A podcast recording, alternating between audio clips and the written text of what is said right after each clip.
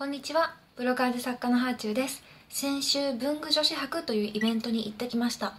どういうイベントかというとその名の通り文房具のイベントで女子ってついてるけど別に女子限定ではなくって文房具が大好きな人とかの文房具に興味がある男性も行っていいお祭りなんですね。で会場にチケット買って入ると100個ぐらいのブースがあってそのブースでそれぞれのメーカーさんが新商品とか売れ筋商品とかあと文具女子博限定の商品とかを出していてでそれが全部買えるっていうイベントです。で私も文房具好きの端くれとしてそのイベントに参加したんですけどもう本当に行って楽しかったです。来年もあるみたいなのでちょっと今から楽しみなんですけど行って分かったのは私はただの文房具好きではなくて紙物好きだっていうことですね。文房具女子博に行くとこういうメーカーさんのこの商品が売れ筋なんだなっていうことが人の集まり具合でよくわかるんですけどマスキングテープとかインクとかノートとかそれぞれに人気ブースがあるんですよ。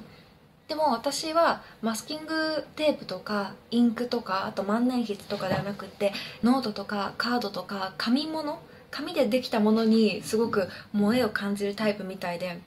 買ってきたものも見返したらもうカードとノートだけでした。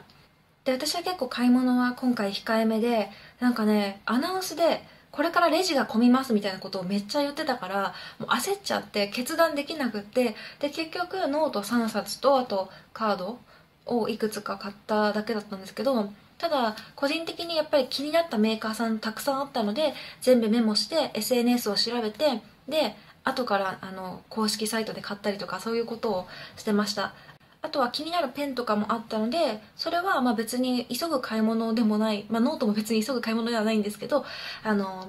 またなんか再開した時に買いたくなったら買ったらいいかなっていう感じです。インクとかシールとかは好きだけどなんか早急に買うほどでもないっていう感じだったんですけどノートは結構ね買いたい買いたいっていう感じで逆にこう歯止めを効かせすぎて、えー、思ったほど買わなかったっていう感じですかね。あの周りで結構買いまくってる人がいてなんか私も結構文房具好きで買っちゃってる方だと思ってたんですけどまだ上には上がいるなと思ってちょっと安心したりもしました。でその時買ったノートがこのグリーンフラッシュっていうデザイン文房具メーカーさんのえー、トラベルノートなんですけどこれがめちゃめちゃ私今気に入ってるのでちょっとだけ紹介させてください。でこれはあの表紙の絵が地球儀のトラベル版を買ったんですけど他にもパンとかお蕎麦とか銭湯とかいろんなバージョンがあってあとね原稿用紙が書いてあって本の感想を書けるやつとか映画の感想を書けるやつとか本当にいろいろあるんですけど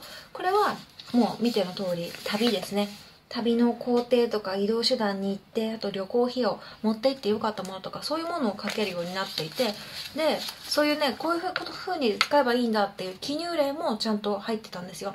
で私はこれ何に使おうかなと思って買ったかというと息子の旅行記録ですね。私親との会話の時に親に私と一緒にどこに行ったことあるって聞いた時に結構親が記憶が曖昧でうん八ヶ岳も行ったし長野も行ったしみたいな感じでもうねどこに家族で行ったか忘れてたんですよね。で昔のことだからなんか写真が残ってるものと残ってないものがあったので自分が行ったことある場所知りたいなっていう気持ちがあったんですね。なので息子にはこういうところ行ったよっていうのをノートを見ながら喋れるようにここに書くことにしました。で今のところね、まあ、コロナの影響もあって息子はまだ人生で3回しか旅行してなかったので遡って書いたんですけど2019年の年末におばあちゃんに息子を見せるために大阪に行ったのとあと今年の8月に都内のホテルに家族でステイしたんですね。その東京の都内の旅行とあと、えー、これも先週京都に家族で行ってきたので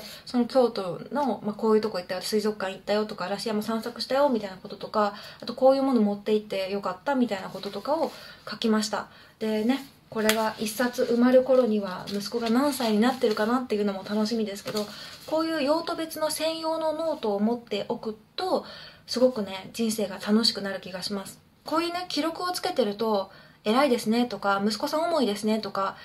あの言われることもあるんですけど基本的には自分の楽しみのためにやってます。別に息子にあのお母さん旅行用の記録つけてとか言われたわけではないけどただ私が小さい頃に自分が赤ちゃんの頃からどこ行ったかっていうのを知りたいなって思ったから自分の中の気持ちを成仏させてるっていうのもあると思います。そういうのをやってるとちゃんとしてますねって言われることあるんですけどちゃんとしてるとかではなくってなんか自分が楽しかったり自分が嬉しかったり自分が心地いいっていうことをやるようにしてて例え